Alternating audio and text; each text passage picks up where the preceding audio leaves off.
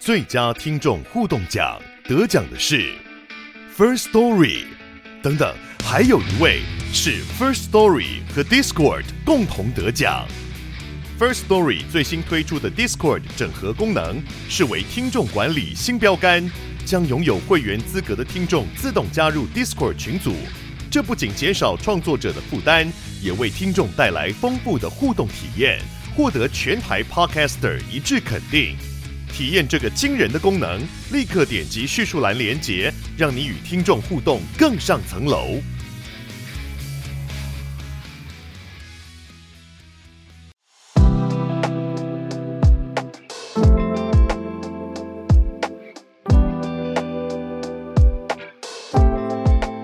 小鹿早安，大家早安。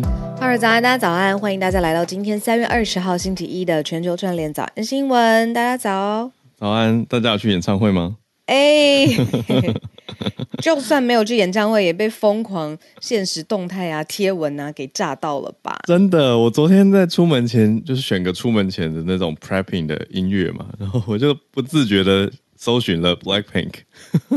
真的，而且我以为今天你会放 La Lisa。我觉得大家去看 Blackpink，不好意思，这是我抽样的偏误的想法，应该是去看 Lisa 跳舞很。没有啊，大家根本不知道四个人名字啊。对不起，我很坏。很很多人因为因为我就看到比较常去演唱会的朋友在分析啊，说他们在什么排队或买票的时候，就讲到说这次这个 Blackpink 的热度是有离开就是韩国流行音乐圈的。对啊，等于是说粉丝很多人是连这四位的全名都不是全名啊，就是他们的艺名都不知道，但是就凑热闹嘛，反正就觉得哎很红很红，是 Blackpink 一定要去。嗯。那在这一次之前，其实来到台湾之前，我是完完全全不知道。但是我之前就被先烧到一波，因为他们之前在前一站在亚洲，如果我没有记错的话是香港，因为我非常多的香港朋友都在，就是他们在香港表演的时候，就是你要看那个声光效果啊，然后拍现动啊，然后拍疯狂的，就是加油呐喊的样子啊，我已经被烧到一波了，所以我就一直觉得这是一个很像一个盛大的。巨大无比的 party，然后大家一起去玩的那种感觉。然后结果他们来到台湾的时候啊，我第一个发现的事情是，大家很乐意去买他们的周边，就是在现场会开卖的，就是帮他们加油呐喊啊，有什么鼓棒啊，或者是那种充气的那种加油的气球。嗯嗯嗯。然后我一看到那个售价，我简直是差点没有跌破眼镜。我看到一个超级贵吗？很贵，一个一个加油呐喊的，有点像鼓棒或者气球的东西，就八千块在现场卖，哇、嗯，八千块台币，哇，好贵！而且重点是要排队买的，还是排到超长的人龙，然后要很久排很久才可以买得到相关的周边。有人还说现场第一天就是什么现金不够，第二天就特别是来买，那已经看完演唱会了，然后第二天他特别来买周边，哇。对，真的真爱啊，真爱粉啊，这样子真爱粉。嗯，呃，即日起开卖全球串联早安新闻相关周边。我我 我们再开个会讨论一下。真爱粉，我们要先做出周边。对，对啊，八千块，我们再发问卷问大家好了。嗯，需要需要。对。So crazy！然后呢，啊、我还想另外有一个跟你讨论的事情是，我发现我还有看到一类型的贴文，就是说，大家当然好不容易排到演唱会了，很开心，但是去看演唱会的时候却被前面的人挡到，你怒不怒？怒啊！为什么前面的人要站起来？应该说，如果在自己的位置上，所有人都站起来就还好，可是如果你移出自己的区域挡到别人，这个不行吧？好，然后你还认得出来前面的人挡你的人是谁？那我一定拍照上网，一定拍照上网，是不是？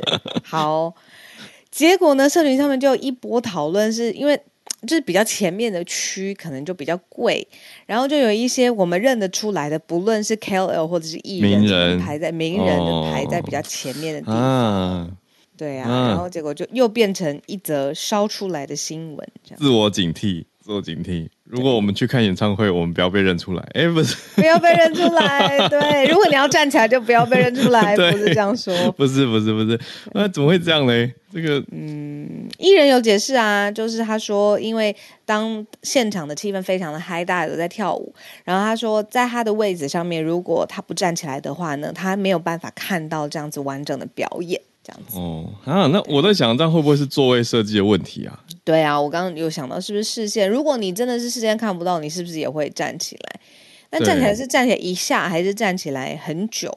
这个我就不知道，看现场的。对，因为每一次现场的状态真的很难说。有的时候有一些现场我会觉得很感人，就是所有的歌迷粉丝大家都超级互相爱护这个环境跟秩序。所以会互相有一种呼吁，说不要站起来，不要站起来，所有人都很乖，对，所有人都真的就会坐下来，然后大家一起坐在那边听台上的歌手演唱，那个气氛是很好的，嗯、就是有一种大家是一起的，虽然跟旁边的朋友不认识，就是跟旁边的歌迷跟听众不认识，可是那个当下你会感觉大家都是一起在一个 party，然后一起享受这个 vibe，对啊。可是我不知道 Blackpink 的现场，因为这次传出很多好像不是很开心的消息。我觉得可能也是因为热潮吧，大家真的是非常的兴奋、期待，嗯、然后在现场要尽量把拍照啊、录影，不知道可不可以录，一定是可以录影啦。现实动态各种，这个也是很多讨论，很多限动啊，咦，不能录说 fan cam 吗？呃，不只是那个哦，是他们表演的现场，就是其中拍一下，然后我看到很多现实动态都是哦，都是。我觉得关键是一小段一小段的拍一些精华片段，我觉得还好。可，可是如果你从头到尾你坐在明明蛮前面，然后你手一直高举，嗯，这个真的完全挡到后面的人了。嗯，对，这就大家很不舒服。对啊，嗯。将心比心啊，各位！将心比心。哎、欸，我看到那个社群啊，不是社群，那个聊天室啊，大家说这个什么摇滚区不就是要站起来吗？对啊，那就所有人都要站。可是我们讲的应该不是摇滚区。嗯，要去看一下实际它的话位。嗯、然后还有哦，这一次漏讲了一个，就是很多人买到假票这件事情。哦，就是他比呃，可能他就是买不到票了，所以他在网络上面找帮手、找帮助，然后结果发现溢价非常多，他还是买，然后但是买到现场发现不是那个对方承诺他可以去的区域，嗯嗯嗯，这样子。哦啊，被黄牛骗了。对呀、啊，黄牛真的是一个很糟糕的事情。然后还有说前排的座位不是舍不得买，是最后根本买不到了，对，有可能。嗯、然后还有说，哎，台湾演唱会绝大部分都不能录影哦，连一小段都不行。嗯，对啊，这种长知识，一小部分应该是不行那我看到的限动都是，就是你要看现场有没有一个默许，或者是主办单位有没有讲。那、哦、如果通常不能录的，都会从头到尾的强调说不能录，就绝对不能录，懂啊？那也要尊重，就是主办单位跟官方的规则，这样子。对啊。对，我们会这样说，是因为知道有，应该说韩国有一些演艺团体，他们的角度是说，经纪公司也鼓励 fan cam 嘛，嗯、对，刻意的让大家的网络上有一个宣传效应，对那就可以手机录影，对，对等要看他现场的说明与规则。对啊，总而言之，这让我想到我人生第一场演唱会，你记得是什么吗？不是不是，嗯、你记得你的人生第一场演唱会是什么吗？我的人生第一场演唱会，第一场。真的是从头呐喊到晚。师大附中六十周年校庆，我们请了苏打绿跟五月天，还有蔡明佑，很强大的卡司，然后就非常强。可是就在操场办，然后旁边的居民就不堪其扰，就检举噪音污染。你看看，你看看，向来演唱会就是会有这些有延伸小小周边不？对啊，那时候是高中生而已啊。你的还记得吗？我的第一场是那个，因为我。以前小时候比较避俗，都没有去任何的什么活动。然后工作之后第一场演唱会在香港看了 Westlife 的演唱会，很棒啊！我跟你讲，他们那个队形一出来哦，五个人还是四个人我忘了，都变胖了，但是还是 很好看。我跟你说，那个队形哦。对啊，想到这个画面就、啊、嗯，有点就是还是 boy band 的那种那种排场，哦、然后那种手势，然后那种队形跟他们的脚步什么的，可是非常经典，非常经典，只是上面的有点大叔一样。对，但是歌迷还非常爱他，非常爱，包括我也是。嗯。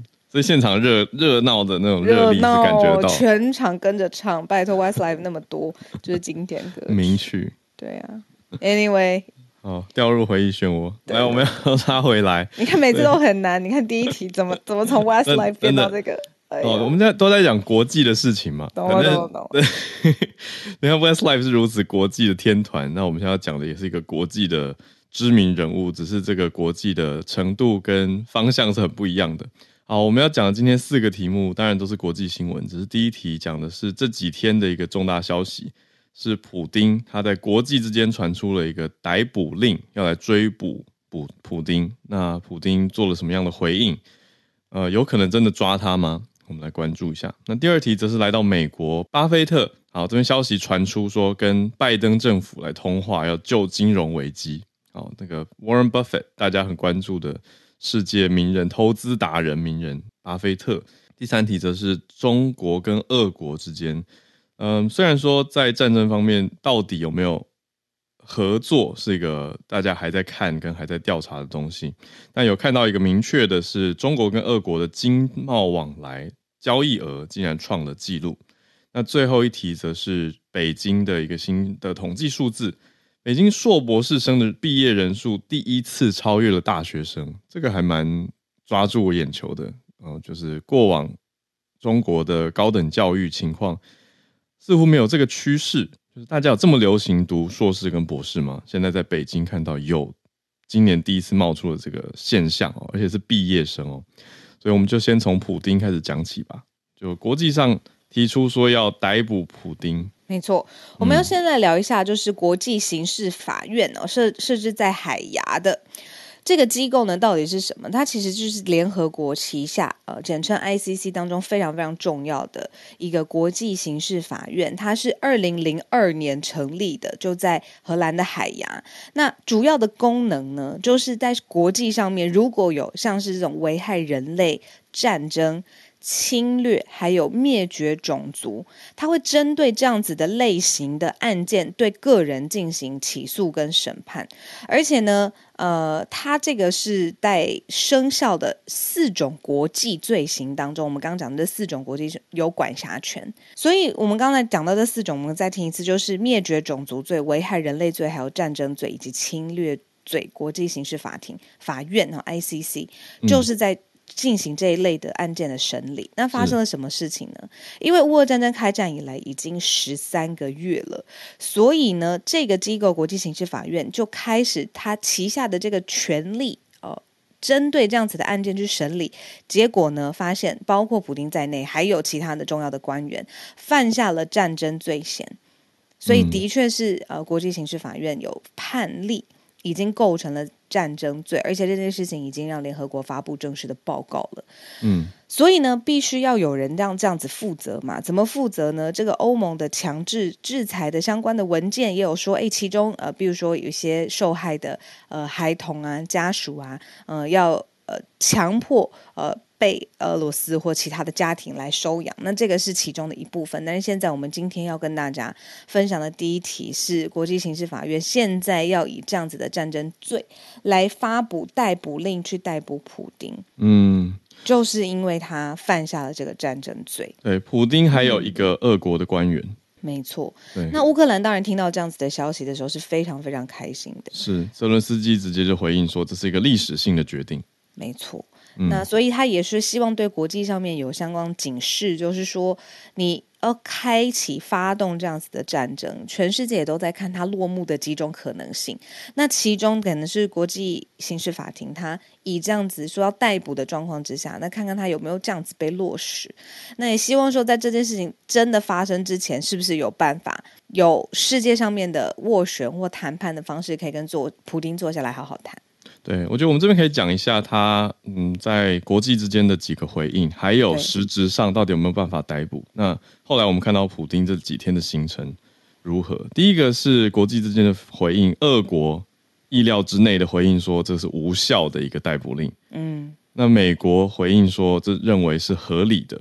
嗯嗯，一个制裁或者一个规范。但是实质上呢，实质上我们看到国际刑事法院是没有法警的。对，没错，他要靠成员国来配合嘛，嗯、就是就是一百二十三个成员国的合作，互相的协调，才有办法执行他的法令。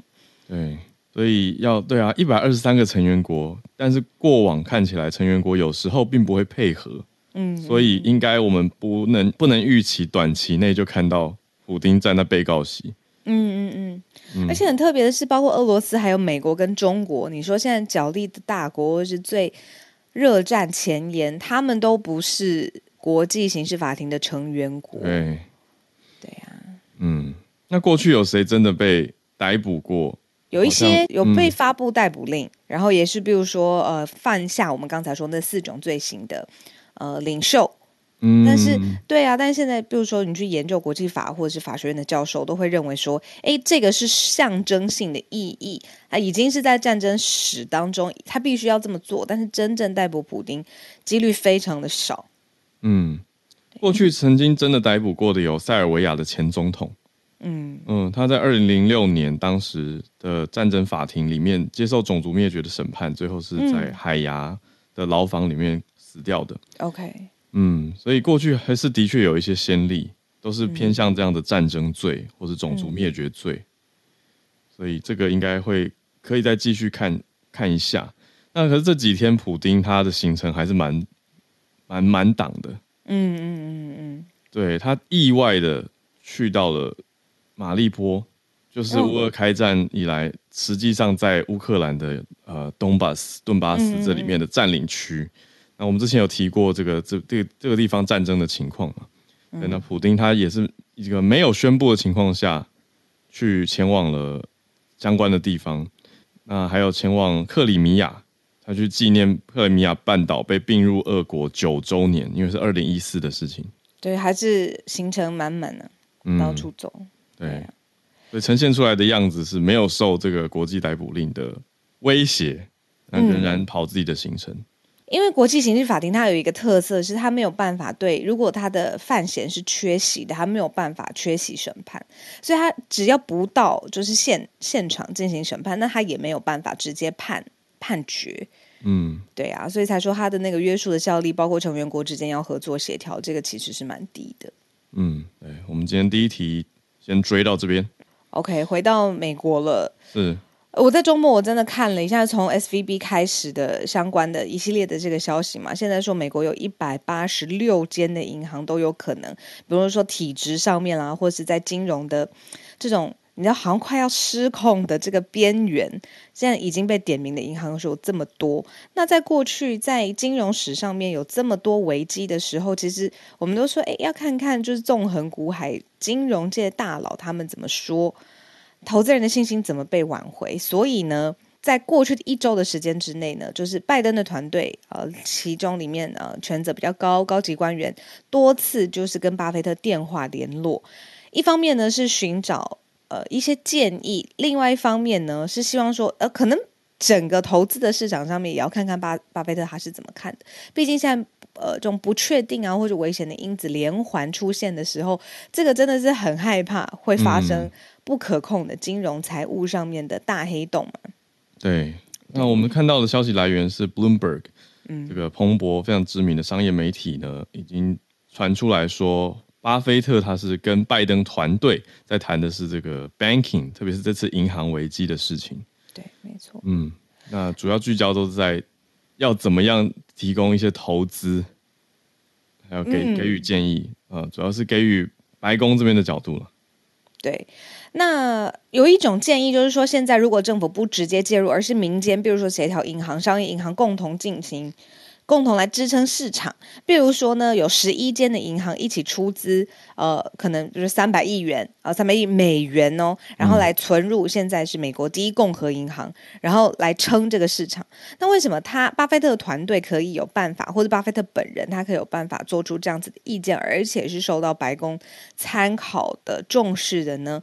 就是因为在上一次金融海啸的期间，二零零八年的时候，巴菲特他自己出资五十亿元，嗯，那个时候不是雷曼。控股公司他们倒闭之后，然后他又支撑了 Goldman，就是高盛影集团来度过危机。嗯，那二零一一年的时候，那时候市场动荡的时候呢，它的当然是集团，他挹注了大笔的资金，就是那时候刺激房贷衍生的相关的风暴。嗯，那所以这大型的这种金融危机，可能泡沫或者是呃市场变动的因子发生，现在是在有一点点之前嘛。那所以拜登的团队跟巴菲特的团队，嗯、巴菲特本人不要再说团队了，sorry，就是是真的是有共同来商讨的。哦，对呀、啊，对，这这是一个大师出手救市的感觉。没错。嗯，那我们这边看到的消息是说，拜登方面，拜登这边是团队啦，是说避免政治反弹，嗯、所以采取的态度比较谨慎一点点。嗯，呃，那采用的方式是不是不用政府直接介入，而是去协调？小鹿刚讲的这个协调银行同业来救市。嗯嗯嗯，都是现在在谈的可能方向。那现在也在看嘛，我觉得美国监管机构也在说，这样的做法是比较好的，就是刚刚说这个共同银行来救市的的角度。但是如果巴菲特或是其他人要出手的话，可能也会用这个模式来执行。对，嗯，呃，可是我这边特别要讲一下，就是说他当然他是一个投资头脑，所以当他在很坏的时代出手救市的时候，其实是为会他。会为他来赚来后面的投资的效益的，嗯、像是我刚才讲到，就是二零一一年美银那个时候次贷风暴亏损的时候，他出手相救，然后结果整笔的投资又为他赚进了一百二十亿美元。这要怎么评论呢？就是说，我都完全懂你意思啊，就是有一种哎，会不会有自肥的嫌疑？可是如果整个市场都崩掉，那大家都不好啊。对啊，没错。嗯。然后那推特上面就是有比较，嗯，我觉得这比较绘声绘影，因为也比较有画面感嘛。就是说，在过去媒体报道，就是说是双方是用电话上面来沟通的。然后，但是推特上面有文章一直说，最近有超过二十架的私人飞机，几乎是在前前后后差不多的时间点降落在欧马哈。欧马哈是哪里呢？就是波克夏海瑟薇位在的地方，哦、就是最重要的他的这个控股公司。对。所以哇，那这件事情白宫跟财政部没有评论，可是，在推特上面文章已经先发、嗯、发布开来了。嗯嗯，你不觉得很有画面感吗？对，就是觉得哎，这些飞机是哪里来的？是谁？那这些人来来博客下干嘛？对啊，就是各种猜测啊，这个我们就不知道后续了。不过，嗯，也有人的评论是说，巴菲特会在最坏的时代捡便宜。对啊，没错。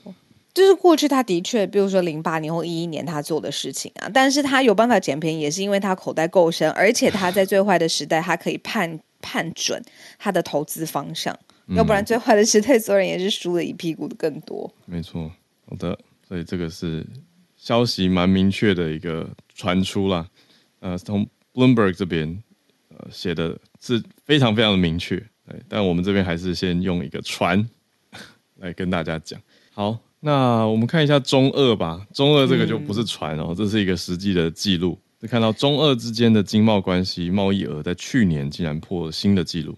还好这个我们是放在第三题，不是接着这个普丁可能被，比如不是说可能啦，虽然就是遭到算是国际法这这个国际刑警法院的刑事法庭的逮捕令逮捕。对，对，那结果发现呢，在全世界都为了这件事情交。焦头烂额的同时，这两个国家的生意做得可紧密了。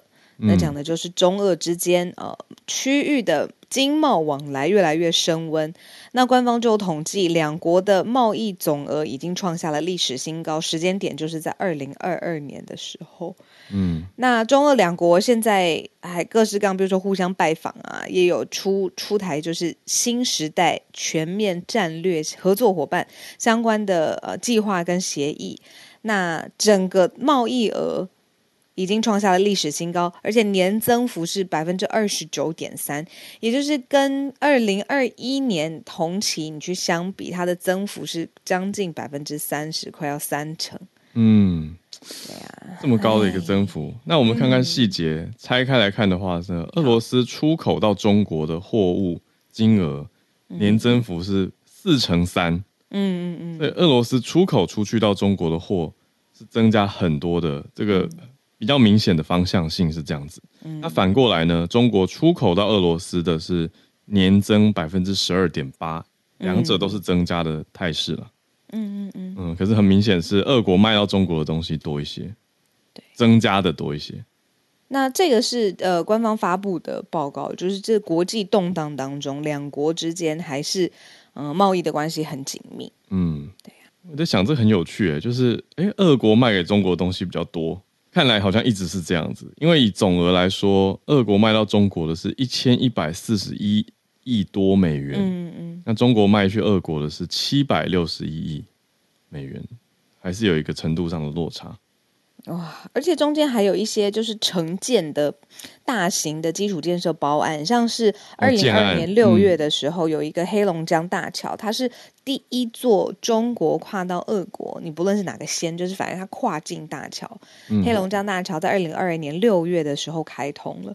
哦，去年通车。嗯嗯嗯，正式通车，黑龙江大桥。所以就是说，两国你看现在还有一个跨境的桥都发生了。嗯嗯。然后贸易又紧密，哦，对啊，那现在国际的情势上面又觉得中俄，你看各种频频的拜访，他们之间呃互相的战略的合作，嗯，啊，这个从他们贸易的数字上面也可以看得到关系呀，啊，嗯，讲到桥，我就真是不免我我我讲一下一个小事情，就是有一个朋友他是中国人，然后那个我新认识的，然后他就一直跟我说，再过几年我们的桥就要通到台湾了。然后我就无法跟他聊下去。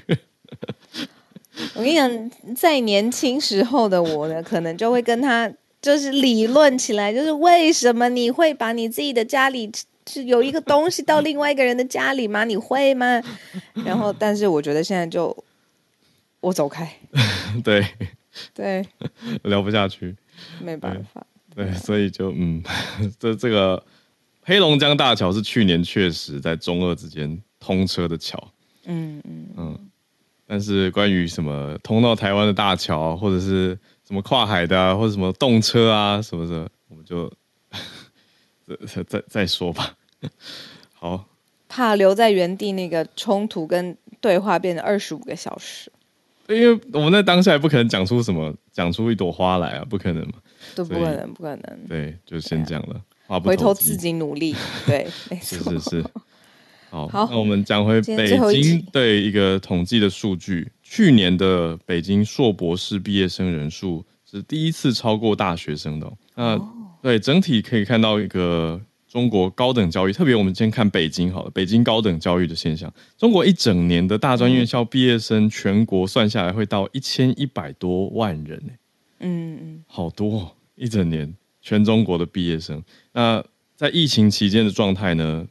去念书的人增加了哦，毕业生比往年又增加了，比二零二一增加了八十二万人啊。但是如果特别聚焦在北京来看的话呢，北京的大专院校毕业生有二十八点五万人，嗯，那这其中硕博士的毕业生人数第一次超越了学士，嗯嗯，我还蛮惊讶这件事情的。那它的因素有蛮多的嘛，包括疫情的变化，让本来想要出国念的人很多变成说待在中国念。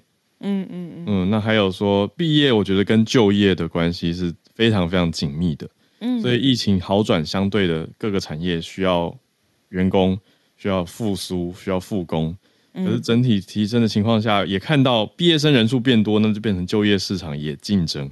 嗯嗯，所以这些都综合呈现出来。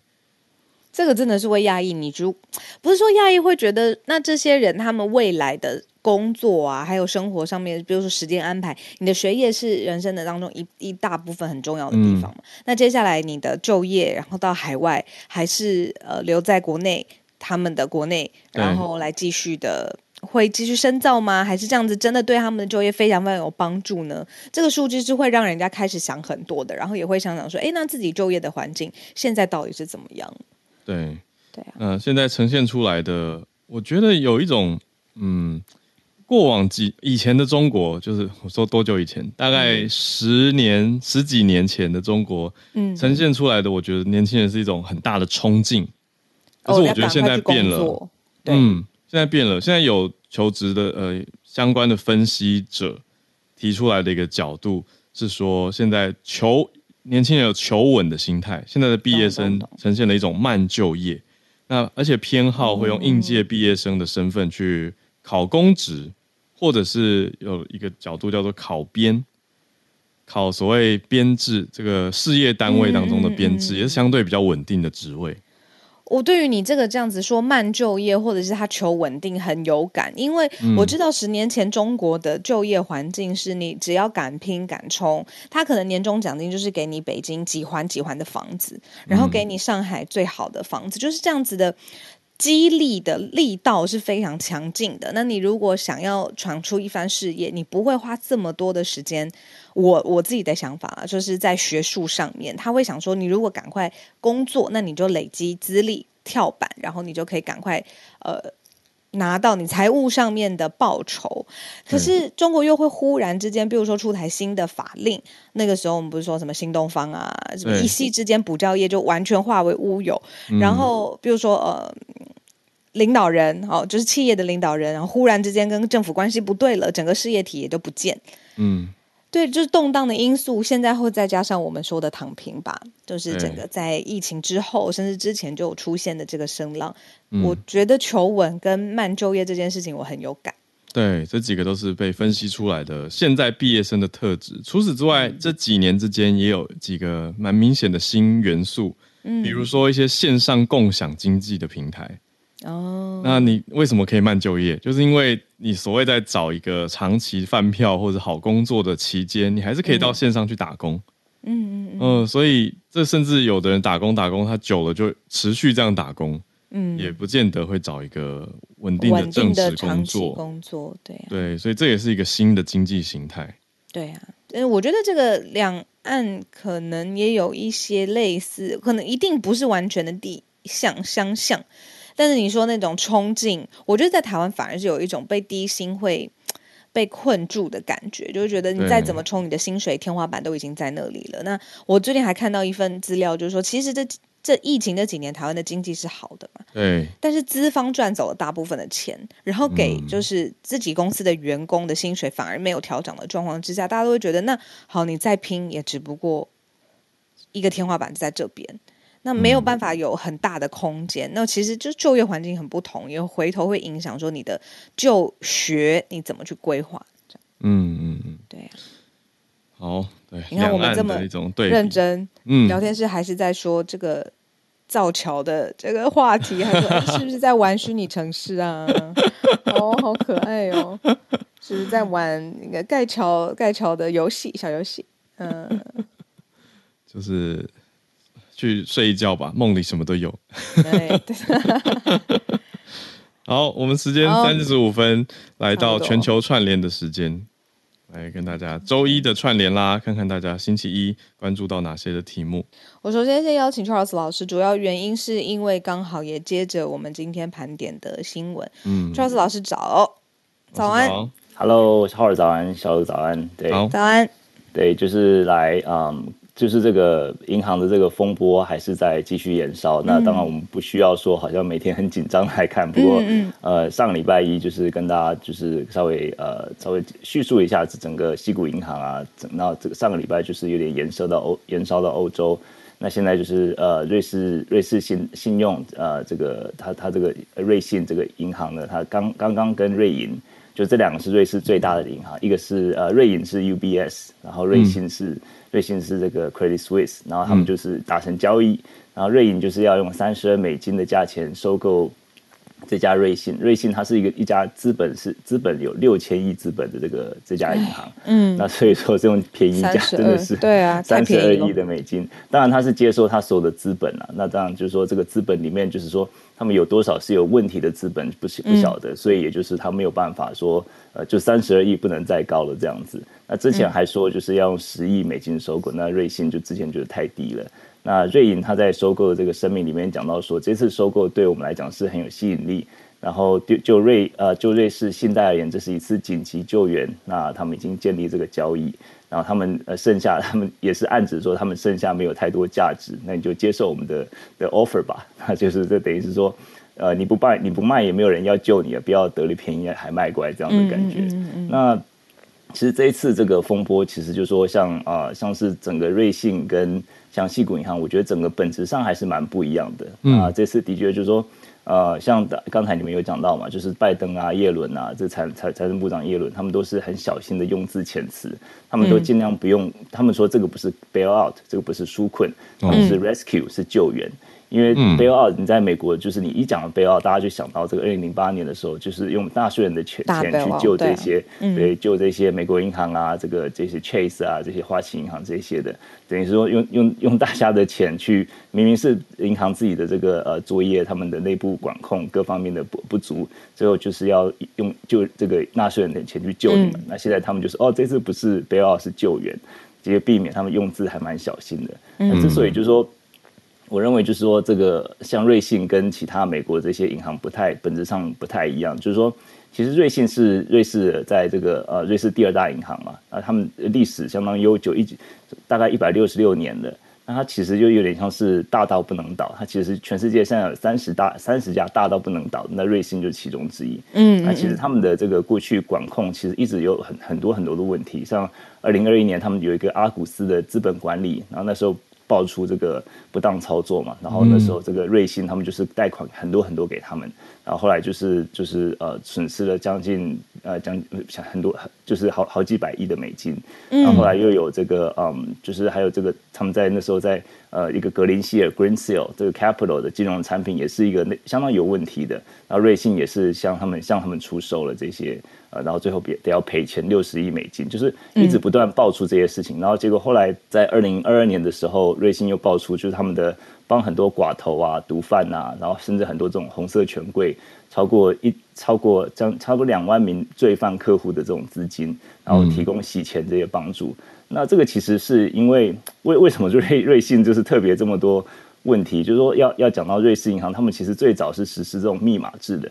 你不管你是任何的身份的，任何的你你你的那个在你的这个账号里面，你看不到你任何个人的资料，你看不到你的名字，看不到你的。呃，生日看不到，你只要一个密码，一串密码，你的账、嗯、对，那这个任何法院啊、国家都没有办法干涉。那后来这个就变成一直变成他们的一个不可撼动的地位嘛。嗯，然后所以说也是变成了国际洗钱和不法所得的藏匿处。然后可是这个这一切就是在二零一四年开始松动，就是那时候美国通过这个肥肥咖条款，然后就开始追讨美国人在全世界的秘密资产。那那时候瑞士银行这个就开始被被被质疑说他们是不是藏匿很多这种呃这种寡头啊这些很多这种呃恐怖组织的他们的一些账号。然后后来乌俄战争之后，就瑞士也一改过去中立立场，那他们他们也开始制裁俄罗斯。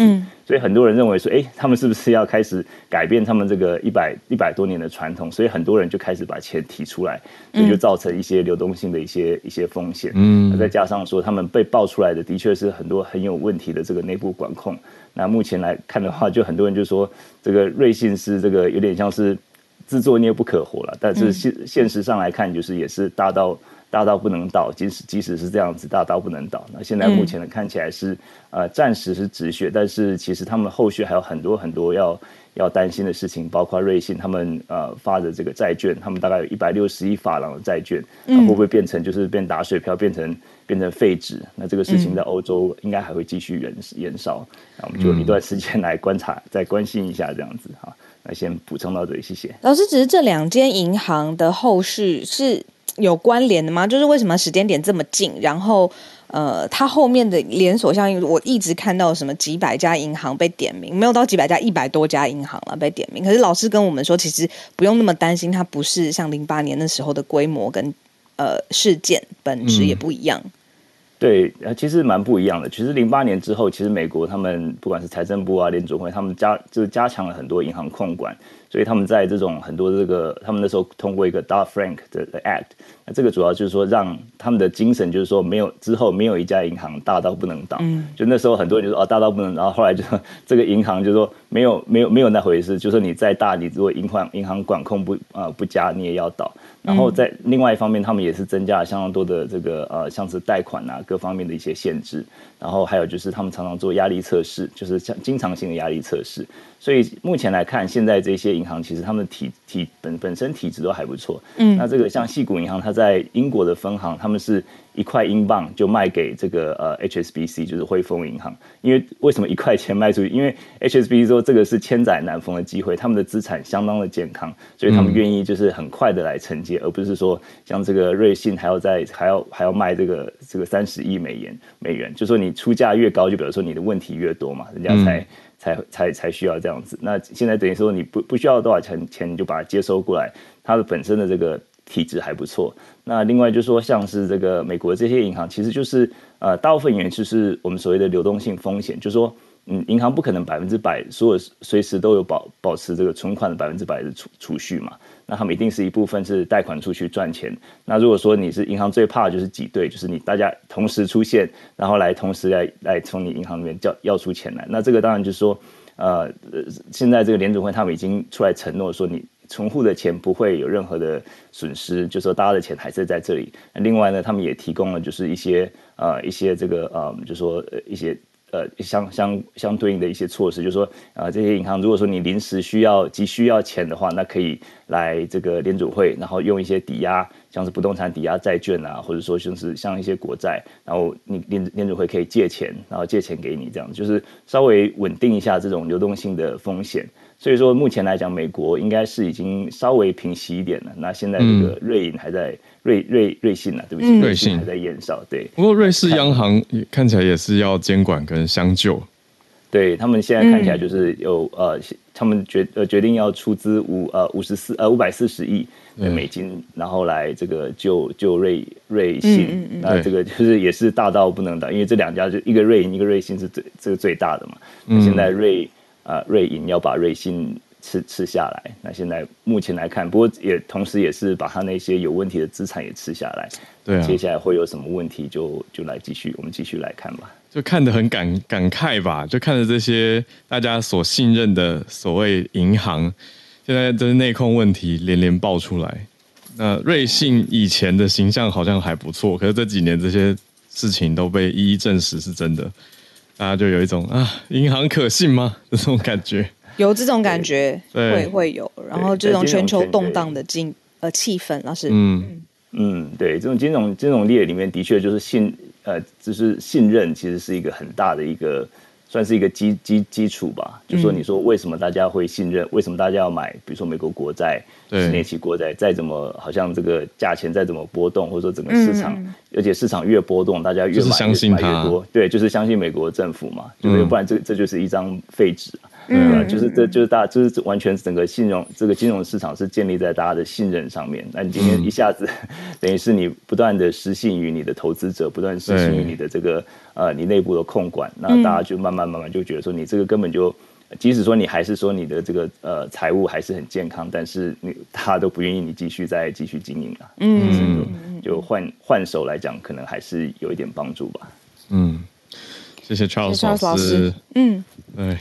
财经方面的消息的补充，从 SVB 银行现在讲到瑞士信贷、瑞银之间的关系，嗯、然后还有现在瑞士政府、瑞士央行，然后对于欧洲的呃影响。嗯，接下来邀请 Charlotte，Charlotte 今天给我们要讲一个 MMA star，然后还是一个也是相关的呀，也是跟这个华尔街，然后金融业都相关的。然后我觉得刚刚跟刚好接在 Charles 老师后面，非常的适合。嗯嗯，这也是我就是看到昨天《华尔街日报》有一个报道哦，然后他就是在讲一个，或许对对中国的朋友来讲，我不晓得是不是这个消息有有传出去，但是我我是《华尔街日报》才看到。那它是一个呃所谓中国的并购的一个大亨，或者是说一个就是一个明星的这个呃做并购的呀并购的这个策略顾问哦，嗯，那。他的他的资历也是，就是其实跟刚刚那个瑞士信贷都有点相关。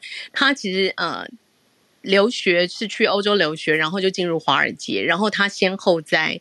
呃，摩根斯丹利跟瑞士信贷，就是刚刚讲那个瑞士信贷呀，瑞信，他在瑞信工作，然后他有了华尔街经验之后，回到中国之后，他当然就是游走于东西方，因为他有这个西方的留学的经验，然后里面也在叙述说他的家世啊，就是嗯、呃，那个时候他说他什么一九八零年他是从小就穿 Nike 的球鞋啊，然后开着这个法拉利到处跑，游走在东西方之间如鱼得水这样。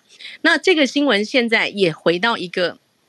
究竟这个我们谈到这个呃经济跟市场都有信任的问题，就是中国的这个呃这个所谓呃明星策略策略策略长哦，他有一个华兴投资，在中国呢，他其实是一个相对他他们叫 boutique，就是一个小成本的比较小规模的一个呃一个并购的这个这个企业，但是他先前做的大的案子，譬如说。至少《华尔街日报》这边写的是，他 help to build the J.P. Morgan of China，也就是说，呃，China 的 J.P. Morgan，嗯嗯或者是像滴滴打车跟其他的一些大的案子，他都有做。华兴，他现年五十二岁。嗯、然后呢，嗯、呃，这个《华尔街日报》对他叫包凡，对不起，忘记讲他的名字。嗯，很有名啊，很有名、啊，非非常非常有名的一个呃，就是明星的这个这个该怎么讲？就是并购界的一个一个，他叫 Rainmaker，就是说他是一个产业走在最尖端，然后非常非常怎么讲？就是他是一个影响力很大，对、啊，影响力很大的，然后呼风唤雨的人。对对对，有点像，就是我们会知道那种明星的 partner，类似这样子，他他专门做大案子的。嗯、那。《华尔街日报》用了蛮戏剧化的方式在形容他怎么不见的哦。嗯、他其实在，在失踪了，对，他失踪了。他在一月的时候，他在一月中，呃，可能华兴资本大概一月中刚好我们今年有那个，嗯，过年嘛，过年前大概他们有这个所谓的公司的，呃，应该是尾牙，I guess is 尾牙 annual party。然后他还带着他的小朋友去演奏乐器，嗯、然后还跟大家讲话，然后还鼓励大家说，呃，我们要大胆前进，要 be bold。然后，呃，他还就是呃讲了一些，就是非常好像对中国的经济前景是非常有信心的，呃、很信心，然后很很就是要说要大胆前进的一些话。嗯、但是呢，在一月中，哎，慢慢他就好像。因为其实中国大家会觉得比较可怕的是说，因为没有人知道，不是说你很快就会报道出来说，我们有一个上市公司为什么的消息，然后你就会爆出说谁谁谁被带走，而是渐渐的大家跟他失联，找不到他，他的朋友找不到他，他去追查，嗯，对，才去，然后发现哦，他其实被带走了，他他其实呃已经被拘禁了，然后他被拘禁的原因是因为、嗯嗯、呃华兴资本里面有一个另外的也是金金融界的大咖。他是在二零二零年，他叫丛林。我觉得中国人名字都很酷，就是两个字，然后丛林就是嗯，jungle 的那个丛林，就 exactly 是那个字。然后嗯，这个丛林是从 ICBC 中国工商银行嗯跳到这个嗯华兴资本。那其实，在华尔街或者是所谓的所谓的金融业界，我觉得跳槽也是非常就是非常常见的事。但是呢，中国现在就以这个。丛林呢，因为他是从一个国企，从一个这个国呃中国工商银行跳到华兴资本，嗯、那他就觉得说，你是不是有对价把我的这个，哦、就是把把这个人带走？但我个人是觉得这个法律理由很牵强啊，因为实在是看不出、嗯、看不出就是、这个、实际的事实，对啊，到底是对实际上有哪里违法这样？对啊，那他就这样被带走了。然后我个人觉得，《华尔街日报》写这个东西，对华尔街本身，对这个。呃，亚洲的市场还有中国市场是一个警讯，因为在文章里面他其实就写说，本来大家都觉得哇，那现在你解禁了，虽然说很 abruptly 有一些后续的这些好像很多很很 rush 有很多造成很多风波，但是是不是经济是有渴望可以复苏？然后呃，就是在二中哎两会之后比较稳定了，中国会不会发展经济？他们是不是还有其他的可行性？可是。我觉得 加上半导体这种，呃，他如果也管制说，你如果有美国护美国护照的，其实他不准你工作嘛。嗯、那再加上如果是首忍的这些华尔街的这些金融业者，如果会消失的话，嗯、我觉得会让呃中国的这种风险啊，对大家来讲也会失去那个信任的因素，会造成外资大量的退潮。理解。这个这是一个从这个报道去看，说他怎么看亚洲的市场的一个端倪，这样子。对，这比较有点像是从美国华尔街会去看中国市场。嗯、那我觉得这是一个，你就会看到一个这个怎么讲，他报道的趋势，你可以看到这个风向，这样，嗯，就跟大家分享。谢谢 Charlotte。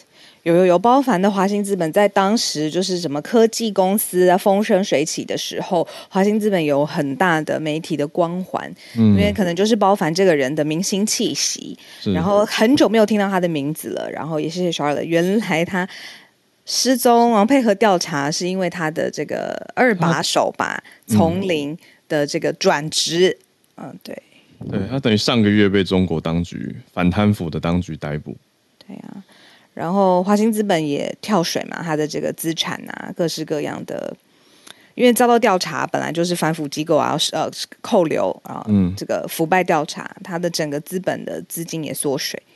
我补充一点哦，就是说，呃，我我觉得从法律的角度来看，嗯、我觉得呃，其实即便在台湾，也各式各样的你说并购或是商业界，啊、呃，各式各样的这些大公司的这个就是被带走啊，估重量什么都被带走过，这些都无妨。嗯、我觉得大家里面最后华尔街有一段在写的，就是说中国因为完全没有所谓 due process 正当法律程序的保护，所以大家都变成是一个哇，这个人是消失，他用的标题就是。嗯 Then he disappeared，对啊，然后没有任何说哦，你我你拿到传票，然后你现在进行侦讯，你有什么的程序？你甚至有特侦组或什么样的组都没关系，你就是可以有一个公开的，他现在犯了什么罪，然后在哪里，可以有律师，然后可以有什么其他的辩护的程序，因为都没有，所以这个部分真的我觉得完全无法预测。然后即便懂法律，我觉得也都完全就是没有任何事可以做，嗯、这件事本身很可怕。嗯，就是没有这个所谓正当程序 due process。嗯嗯，那这个是 Charlotte 帮我们补充的这一则新闻，然后看到从法律界，还有包括看呃美国视角看亚洲市场，尤其是中国市场的未来。嗯，好，那既然讲到中国市场，就来讲到今天特别的出访的行程吧。朱小汉，早安。早安，Hello，Howard，早安，Hello，小鹿，早安，大家早安。嗯，听到杀戮新闻，我想起一个笑话，就是中国其实也有法律，有两个，一个是中华人民共和国网法，还有一个是中华人民共和国没办法。嗯，这个 是在中国的时候讲，经常大家会讲的笑话。嗯，那今天的新闻，其实这个上礼拜小鹿跟 Howard 也有提到，就是习近平将在今天出访呃俄罗斯啊，会见普丁。那两个人上一次见面是在去年。啊，战争爆发以前，当时是这个普丁，呃，记得是去到了中国。呃，还是呃，不知道是谁去了谁，但是是这个两个人有见面，并且提到说两国的合作关系是没有上限的。呃，那这一次是正好距离普丁被国际刑事法庭通缉整整三天之后，那习近平预计在今天会抵达莫斯科，然后会见普丁。那关于这一次的话，就是外界也普遍关注，尤其是俄罗斯这个乌克兰相关局势。那在早先的时候，中国外交部曾经提出来解决这个乌俄战争的十二条，但是这。这个十二条其实都是非常的笼统，没有什么具体的建议。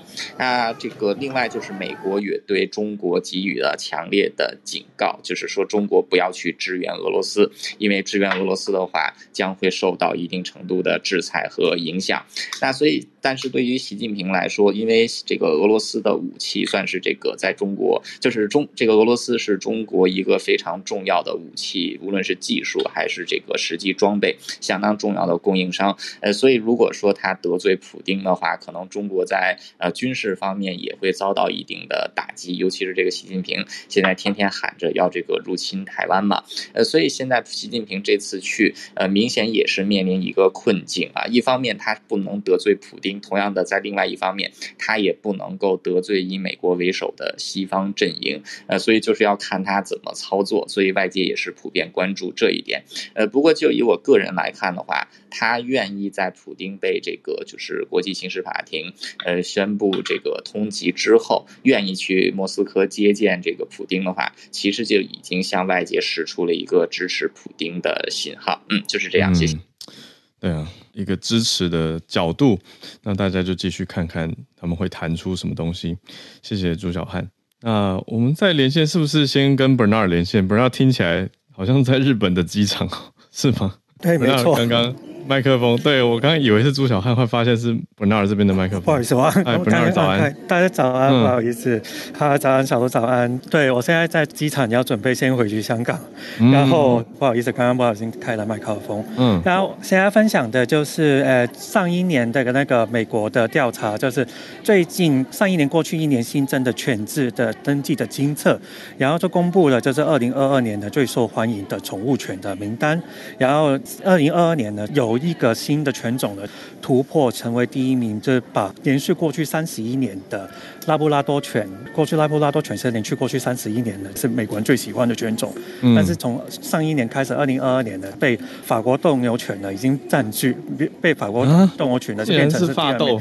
对，然后我在我的那个 bio 上面呢，你看大家可以去看我的 bio 呢，里面就有写说呢，就是二零二二年美国最受欢迎的犬只种的头十名，所以就看到说法国斗牛犬呢是第一名，然后拉布拉多犬呢已经变成是第二名了，然后第三名是金毛，呃，就是黄金，应该是叫黄金猎犬，对，台湾叫黄金猎犬，然后第四就是德国牧羊犬，然后第五名就是贵宾犬，我讲头五名好了，然后可能大家都觉得说以为。就是拉布拉多犬，就很很可爱嘛，然后它很聪明，很温和嘛。嗯但其实呢，为什么二零二二年呢会变成是法国斗牛犬比较多受人欢欢迎呢？因为根据呢美国的术犬协会，就是 American Kennel Club 报道写说呢，法国斗牛犬呢除了有大大的蝙蝠耳朵、有可爱的脸庞之外呢，然后其实有什么魅力呢？其实分析说出来的说，因为法国斗牛犬呢其实体型呢也是比较小，个性呢也是温驯安静的，然后它们的活动量呢也不是不大，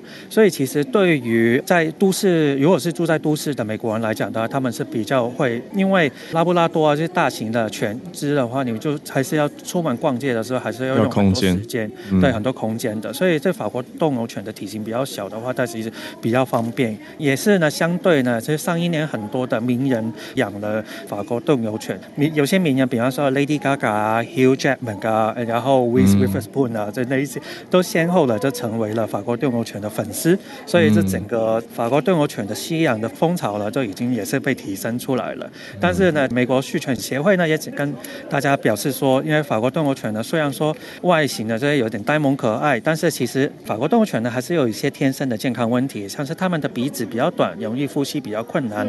夏天不小心一渗的话，其实会中暑。所以其实大家饲养之前呢，要先做好功课跟心理建设。以上是我的分享，但是我就还是要先跟大家讲一下，我们建议还是以领养代替购买，就是看。自己的能力，如果自己能力许可的话，才去选择去养宠物。这以上是我的分享，谢谢。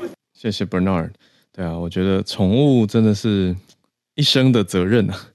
对，就是他们的生命时间比人类短，可是我们对他们陪伴就是他们的一辈子。好，所以大家好好的评估之后再做这个决定。那谢谢 Bernard 的分享，我觉得哦，有刷新我们的认知。原来现在美国最红的是法斗啊，竟然超过拉布拉多。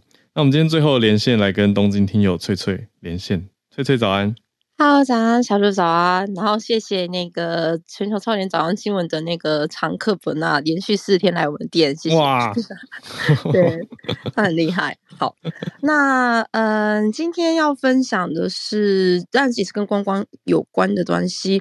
那因为最近毕竟疫情开始在。你知道，就是减缓，然后观光客陆续就是来到日本的情况之下，嗯、现在有一间公司叫做，它就叫做凸版印刷。好，这间公司它有做很多的就是产品。嗯、那它在今年六月呢，准备要推出一个新的翻译产品。那其实看我的头像，我不知道大家看不看得出来，它就是一块板子，就很像是我们去邮局啊，或是去一些什么咨询窗口的时候，它会有一个，你知道人跟人之间会隔了一个板子嘛。嗯、然后它就是利用这个板子，你只要就是对这个板子说话的话呢。它的日文就可以翻成其他语言，然后如果说对方讲话的话呢，那个语言也会就是跟着翻过来，然后那个字全部都会显示在那个板子上面，我觉得非常非常的有趣。对，对，那为什么他要做这样的？方式是因为第一个，因为他他这个最主要的 target 是给，就是我刚刚讲的，比如说我我们那个所谓有窗口的地方，咨询窗口，比如说观光类的，他就是希望可以设置在这种观光中心有这个板子，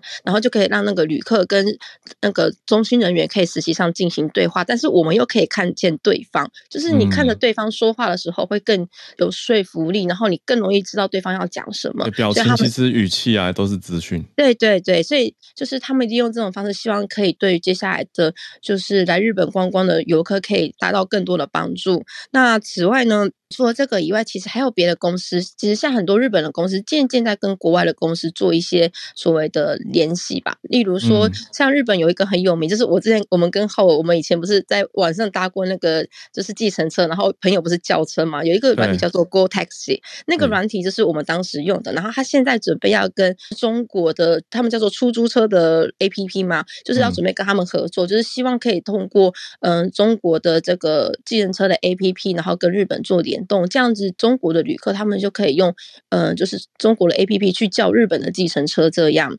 那我另外还要再分享一个，就是，嗯、呃，曾经是那个早安新闻的那个 sponsor 的那个 charge sports，就是那个嗯手手机、oh, charge spot 手机充电，它其实也有是像嘛，台湾跟日本都可以使用。然后它其实最近还有另外一个 APP，但是我不知道日嗯台湾可不可以用，叫做那个 share spots，是它新的服务。那个的话就是除了手机还可以。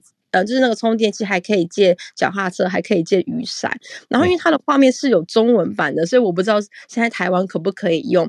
对啊，然后我觉得接下来可能会有越来越多像这样子的所谓怎么讲？你说是全球的算串联嘛？也就是说，即便你今天是用日本、台湾或是日本的 APP，你也可以在国外就是使用其他的服务。所以我今天蛮期待的。嗯，嗯好，那这是我的服务。对啊，这就是我的分享，谢谢。谢谢翠翠，我很喜欢这个设计耶。我觉得这是方便贴到社团跟大家分享吗？待会如果可以的话，对，因为我觉得这个界面很聪明，因为它让人可以看得到彼此的表情。除此之外，其实我们很多人其实是善于文字的沟通的，但是要开口的时候，其实就会卡顿。但是这个界面等于又融入了文字的元素，所以有的人他可能，比如说他需要中翻英，那他他用中文讲完以后，显示的英文，他可以判断这个有没有翻对，他可以再做微调。我就觉得，哎、欸，这蛮聪明的，就是有解决蛮多过去的问题。希望它实际设计的更完善，可以帮助到很多需要这种沟通界面的人。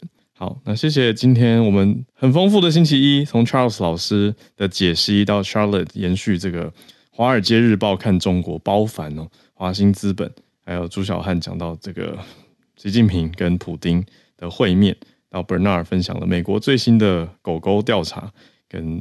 翠翠的这个新分享，我觉得很有意思的礼拜一，谢谢大家。那我们就明天礼拜二早上八点再继续跟大家串联，我们就明天见啦，大家拜拜。